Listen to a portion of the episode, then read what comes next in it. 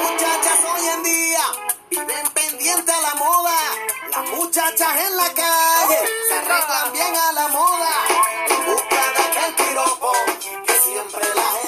Hello, friends. Welcome to Cesar and the Oscar de la Fortuna. I am Cesar May and I give you the warmest welcome to this podcast. And today we will talk about Los Rabanes.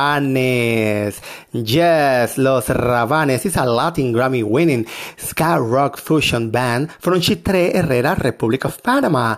With a career spanning two decades and eight albums, they are considered pioneers in the region and are the first band from Central America to win a Latin Grammy in the Best Rock Album category. The lyrical style of Los Rabanes is a mix between Panamanian Spanish and English, even if some choruses are fully off partly in English. Most of the lyrics in the song are in Spanish using English only to express sarcasm, satire or parody. Let's talk about, about the history of the band. After the breaking of their bands Ron and Coke and El Décimo Piso in the early 90s, childhood friends Emilio Regueira, Christian Torres and Javier Saavedra began playing in small pubs and bars during the weekends in Chitre Herrera in 1992. Those early shows made a big impact in the local scenes, and their energy and their extravagant stage appearance. In 1993, Álvaro Acevedo, former drummer and current manager of Los Rabanes, joined the team. This brought a reorganization that includes demos and presentations in Panama City, which produced even a stronger impact than they had in the central province. In 1994, with only one demo and one song on the radio, they joined the first ever rock national tour, which include all the biggest rock bands in Panama. In 1995, their increasing popularity gave them the opportunity to tour Panama and even open the major acts like Maná. By the end of the year, they released their uh, debut album, ¿Por qué te fuiste Benito? with the video for the little tracks playing heavily on MTV Latino. In 1996, Los Rabanes toured Latin America sharing the stage with bands like Los Fabulosos Cadillacs, Los Auténticos Decadentes, Todos Tus Muertos, Aterciopelados, Maldita Vecindad, and were chosen by the Press of California as the best new rock band in Spanish. In 1997, they released their second album, Los Rabanes All Star Volume 2.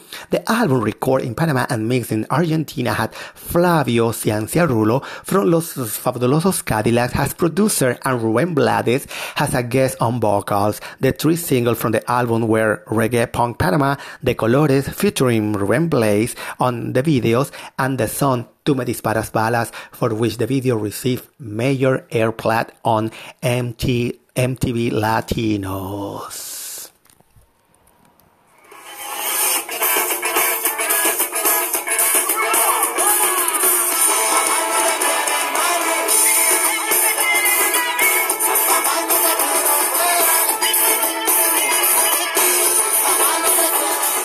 We came to you by a fine courtesy from the Friends of Better Business Lenders with financing option when buying or remodeling a property just by calling. 888 348 1778. I'm going to say the number again. It's 888 348 1778. So now we go ahead with an advertisement from our sponsor Anchor and see you back in Cesar y el Oscar de la Fortuna podcast.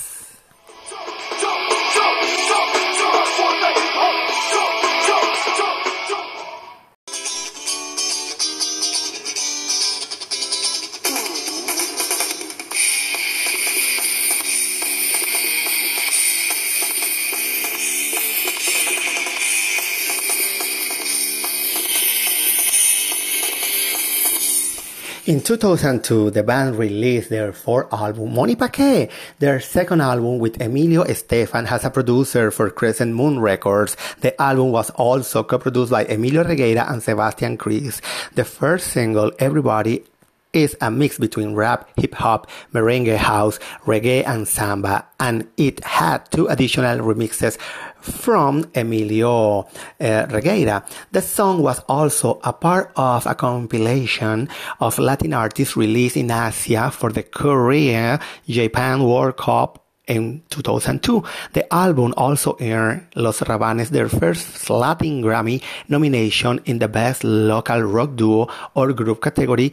The award went to Maná. In 2006, the band ends their contract with Crescent Moons and Emilio Estefan Jr. and released a greatest hits box set called 10 Años Sonando with two CD and a DVD.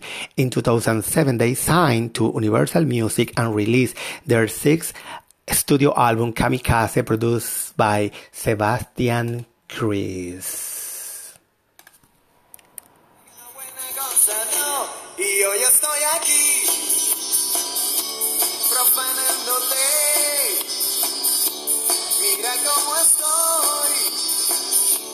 Degradándome. On November 8, 2007, remember the date, Kamikaze wins the Van the Latin Grammy Award for Rock Album by a duo of group with vocals. The album also nominated to the General Grammy as Best Latin Album. After the Grammy, they released two more singles from Kamikaze, La Granja and a remake of the Eddie Grant classic Electric Avenue Recently, Los Rabanes have worked with reggaeton artists like Don Omar, Aldo Ranks, and Ñejo and Dalmata, with their dancehall artists Kafu Banton and Fidel Nadal. They also worked with reggaeton producer El Chombo in the song that was featured in the album Los Cuentos de la Cripta.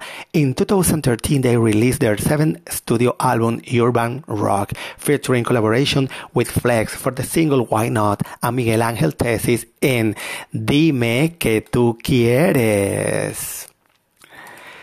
In April 2015, they performed in the last tour of the biggest Panamanian artist, singer, songwriter, actor, musician, activist, the politician Rubén Blades, who has won seven Grammy Awards and five Latin Grammy Awards.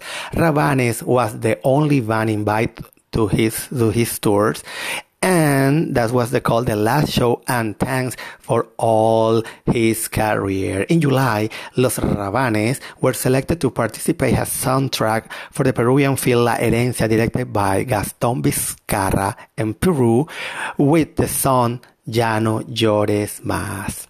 In December 2015, they participated in the biggest rock festival in Peru, Vivo por el Rock, for over six 60,000 people. They share stage with Sum 41 from Canada, Collective Soul from United States, Molotov from Mexico, Mago from Spain, Sepultura from Brazil, among others. At the end of 2015, they were selected for the compilation album released in Europe with the song Perro Ladrón. The album called, is called La Rocola Insert Coin.